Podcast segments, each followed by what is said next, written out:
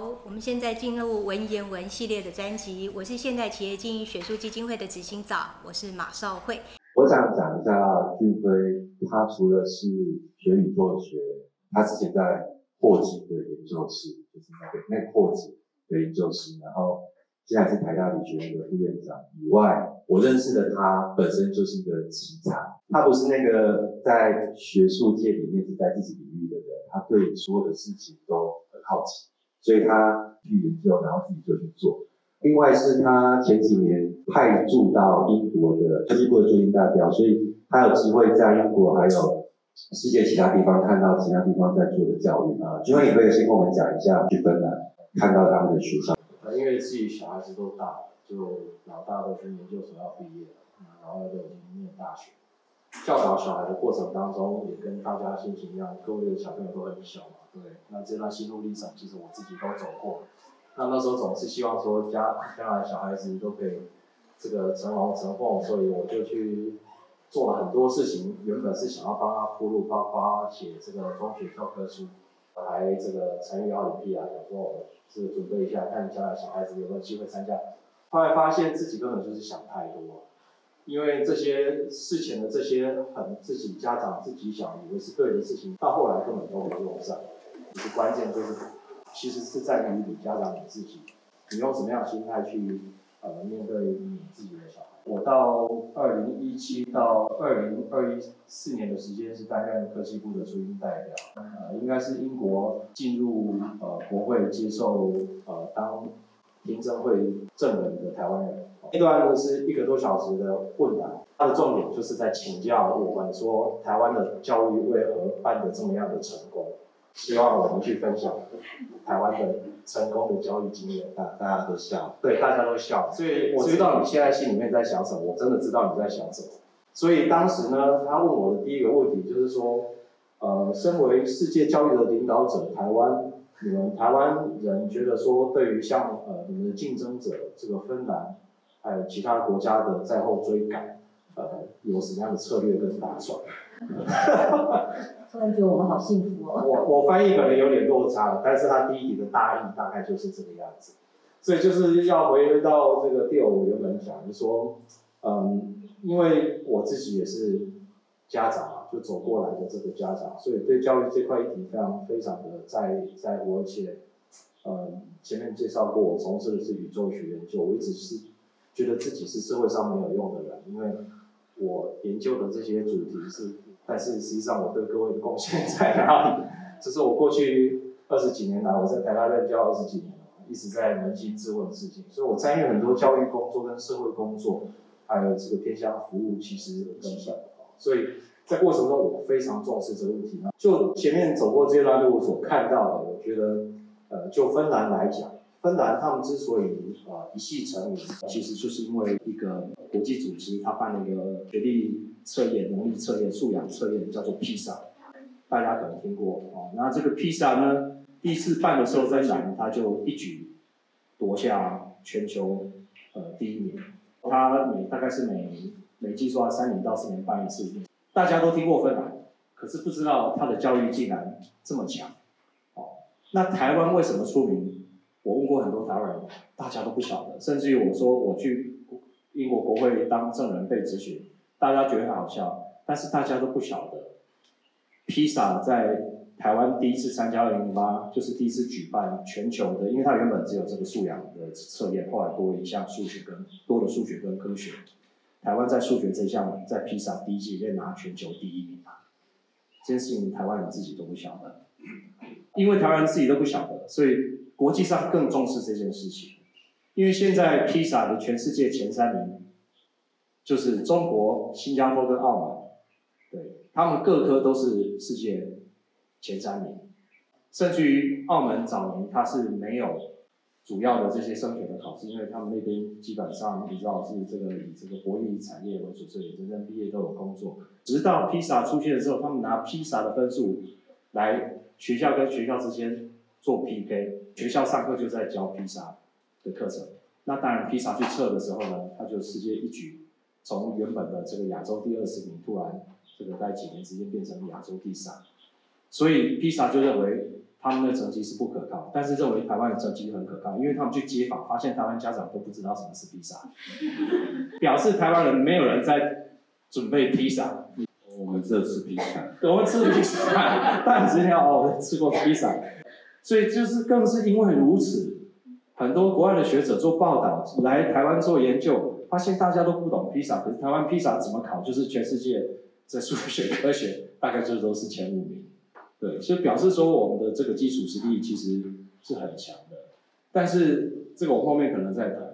大家有觉得说自己教育很成功吗？大家其实这个是教育有没有成功是很多个面向嘛，哈。那披萨告诉我们，我们的基础科学实力是成功的，但是另一方面我们是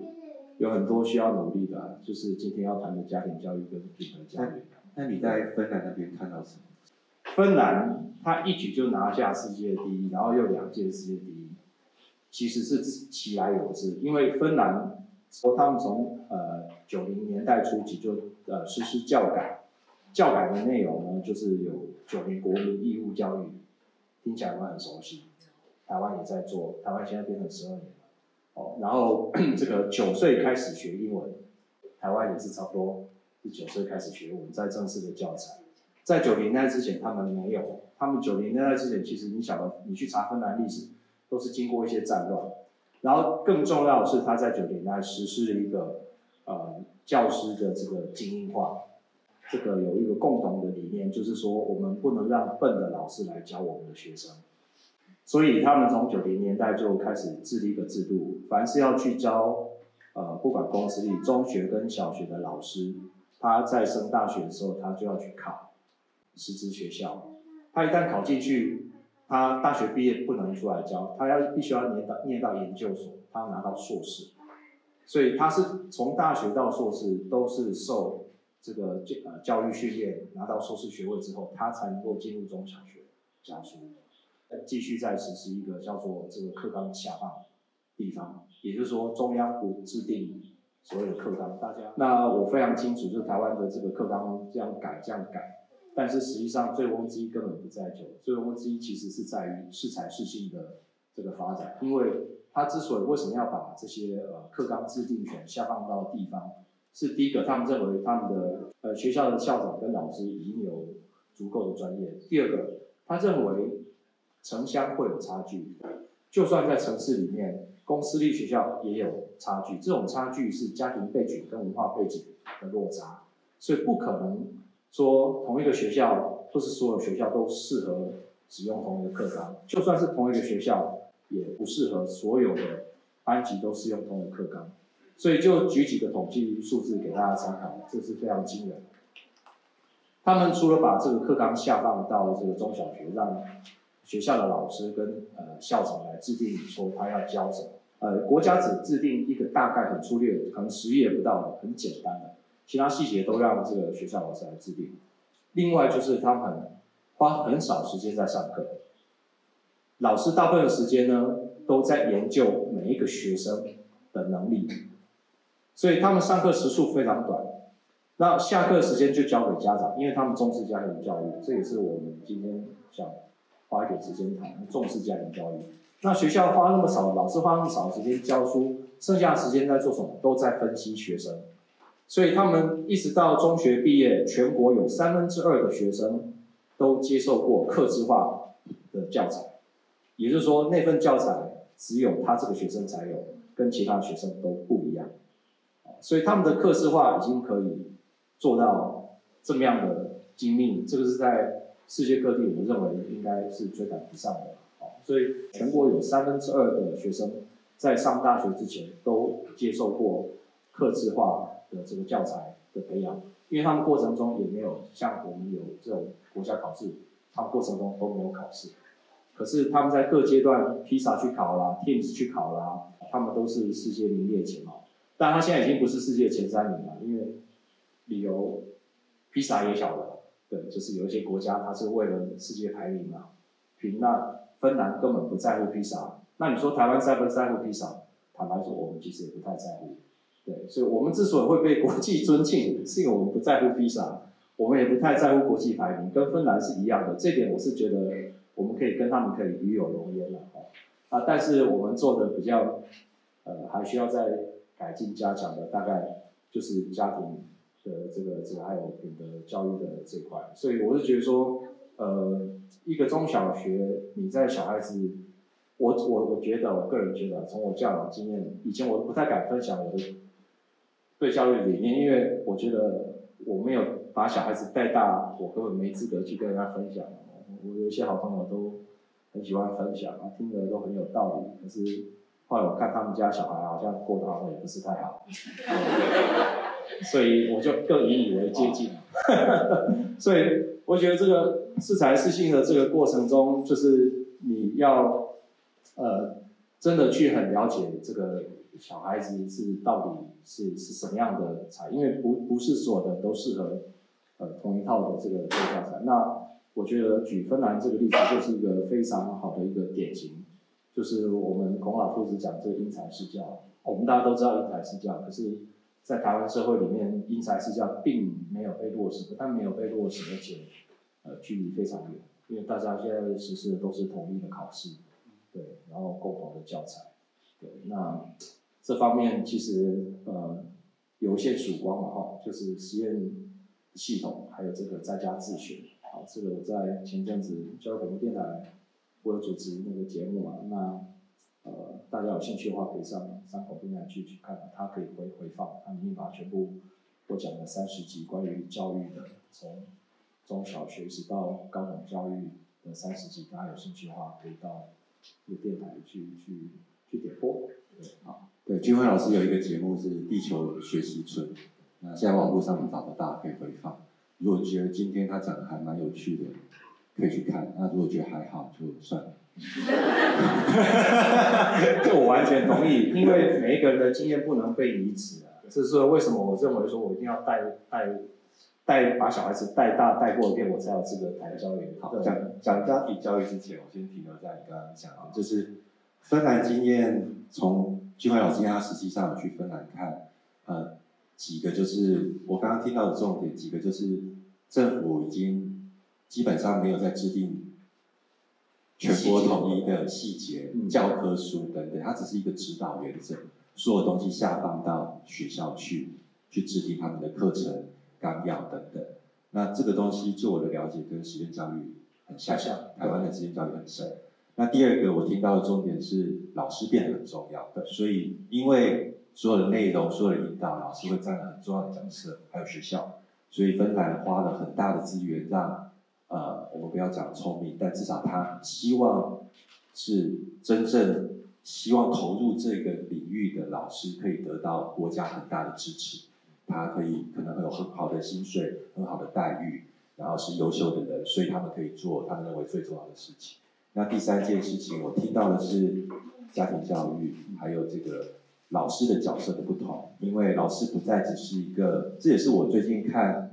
我想大家这几个月应该特别感受到 AI 这个东西的改变。然后我最近看包含呃 Google 的简历峰，还有嗯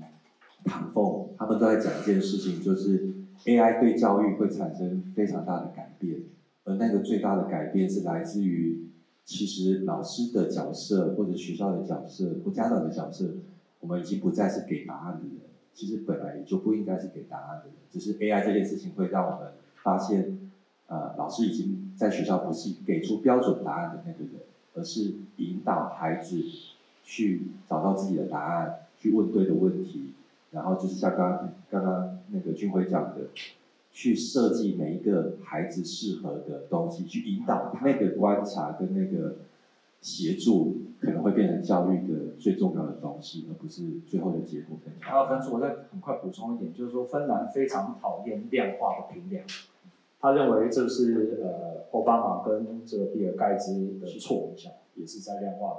的这条路上，所以这个量化。本身的参考性其实是，呃，就芬兰人来讲是是非常不喜欢的。那这个在台湾暂时要去打破这个藩篱，好像不是不太可能。但是，一样有个机会，就是在实验教育体系，因为实验教育体系，如果你好好去去实施的话，你可以从小学、中学一直到高中，哦，这一一条龙是一定是没有问题，台湾制度框架都已经已经 ready 了。我认为台台湾的法律是先进的，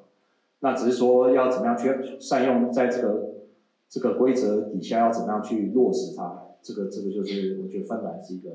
很好参考的经验，就不要不要太重视成绩。等一下谈到有机会谈到小孩的话，我再跟大家分享我们我们家如何不重视成绩。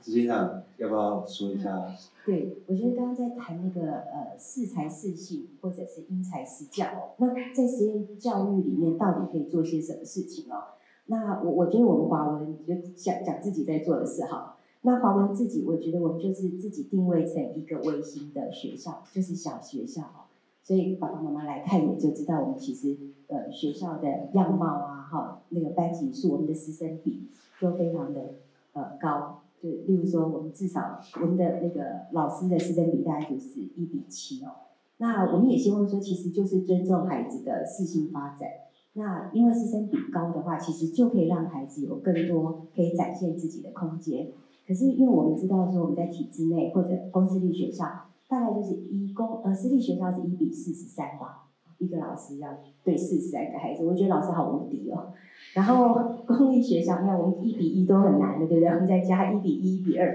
那可是可是公立学校大概就一比二十六、二十呃二十六、二十七吧，哦，小小学差不多这样，其实就是，嗯，也算进去的话，对对对，所以所以我觉得要要做到这一点，其实就是真的是呃。学校越是哎，其实因为越大或人数越多，其实管理就有必要。那没有办法，因为我一比四十三的时候，其实我要真的有很多的管理进去。那如果呃，所以师生比为什么呃高是有我们重视的原因嘛。为什么也希望说它是小的学校？然后其实这些都是为了要让孩子可以有不同的面向的展现哦，可以看到孩子的不同。那再一个就是刚刚在，其实我们都很想要讲考试这件事哦。因为因为考试到底，其实，在呃亚洲好了，我我觉得我们很多的就是以考试引导教学，不是考试这件事不好哦，而是我们用考试来引导教学，好像我们学习的目的是为了考试，可是事实上我们的学习目的绝对不是为了考试哦。我是觉得考试这件事情就是不好，虽然我帮助国家从事非常多年，大概前后二十年的呃相关的业务。但是我觉得不好，而且考试就是未来真的要考过机器人，实在是呃，考过 AI，考过什么太难了。只是说我们现在制度底下，你不得不嗯不去面对它。好，那我所谓考试不好，可能稍微修正一下，就说以考试为学习的观念，这个是不好的。嗯，因为因为常常我们就是呃，考试的方式决定这个学习的方式嘛，那学习方式决定老师要怎么教。对，这一这是都挂在。而且我觉得考试还去把它决定说这是好小孩还是坏小孩，就是考试对，就是考试考得好的孩子就是好孩子，考试考不好的孩子好像应该就要被漠视。说到我的情感中，我在台大任教二十多年了，我可以我很有资格讲这个，呃，学业成绩跟品格是完全没有关系的。之后他们一路都是好学生，为什么好学生？因为他成绩好啊。可是在我眼中是很糟糕的学生啊，因为。社会上最危险的人就是，就是我面对那群人嘛，因为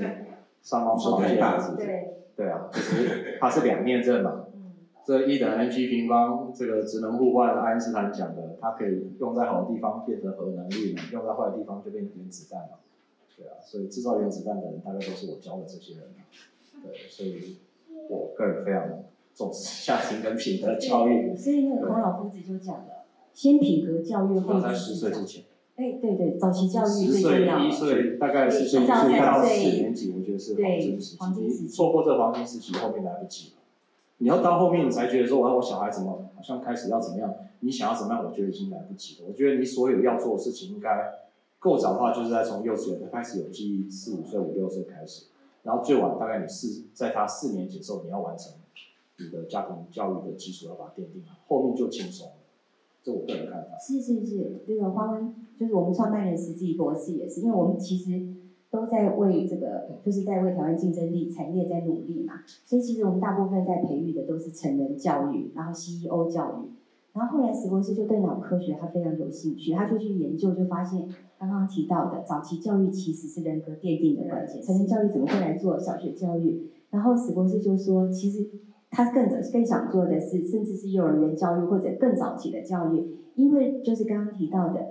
小学四年级就是十岁以前可能是人格奠定，不是可能是就是人格奠定的关键时那时候是呃挖地基跟盖房子，是是啊四年级之后就是装潢而已了。嗯，啊，你房子盖不好，再怎么装潢，应该也是效果有限嘛，对不对？是。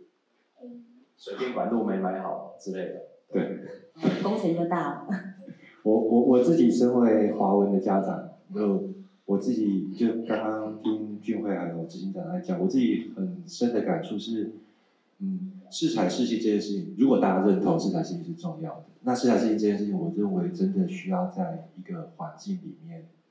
在学校某一种环境也比较容易养成。那我在华文看到是真的，因为再怎么适才适性，他就是只他就一直要看二十个孩子，他怎么可能去观察到这一个孩子在数学上，因为他怎么样怎么样而卡住，或者是他今天发生跟这个同学发生了什么样子的冲突，他之间呃可能是哪一个情绪他过不了关，这个东西只有在我认为只有在小学校，还有师老师比较师生比比较低的环境底下，才有那个可能性。我补一下哦，因为就在讲说，人家就在讲说师生比很我很高，所以那个老师应该会比较轻松哦。其实，在实验教育里面的老师非常的，嗯，我我我觉得非常的不容易，而且很忙。我自己都觉得我们的老师们怎么会这么忙？我就去分析一下他们的时间哦，就会发现说，他一对一陪伴孩子，跟孩子对话，好，或者不管是对一对一的对话，或者小团体的对话，或者全班的对话时间。非常非常的多，所以他其实好多的心力就是在花在这个时间上面。可是这个就是我们日常生活里面，因为品格教育就是机会教育，所以在机会教育里面去建构品格是非常重要。所以这个时间值不值得花？非常非常值得花。